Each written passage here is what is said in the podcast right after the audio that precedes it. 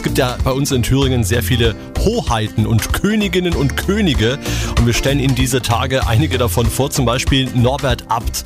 Das ist der aktuelle Thüringer Bratwurstkönig, kommt aus Suhl und hat damals mitgemacht und ist dann tatsächlich zum König gekürt worden. Aber warum macht man bei sowas überhaupt mit?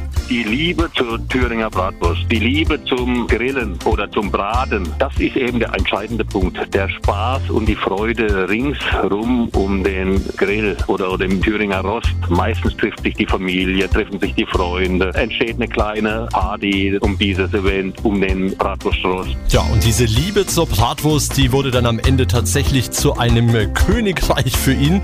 Es gibt ja diesen Wettkampf, der immer in Suhl auf dem Marktplatz stattfindet, alle zwei Jahre. Da finden dann eben äh, verschiedene Wettbewerbe statt mit bis zu zehn Mannschaften und eine Mannschaft gewinnt dann und die hat eben die wichtige Aufgabe vor der Brust. Aus dieser Mannschaft wird der Bratwurstkönig für zwei Jahre gekürt. Also die Mannschaft muss sich schon einig sein, wer, welche Person aus dieser Mannschaft den Thüringen Bratwurstkönig stellt. Und ich bin in der Mannschaft des Suder Grillswerke schon seit 2008 dabei und wir haben schon öfters um den Titel Thüringer Bratwurstkönigs gekämpft. In zwei Jahren werde ich den Titel wieder verteidigen, also stellen wir uns wieder dem Wettstreit. Ja, da ist Norbert Abt, der Thüringer Bratwurstkönig aus Suhl, sehr zuversichtlich, dass es mit der Titelverteidigung klappt. Wir drücken natürlich die Daumen, ist alles ehrenamtlich, zeitaufwendig, insofern toi toi toi.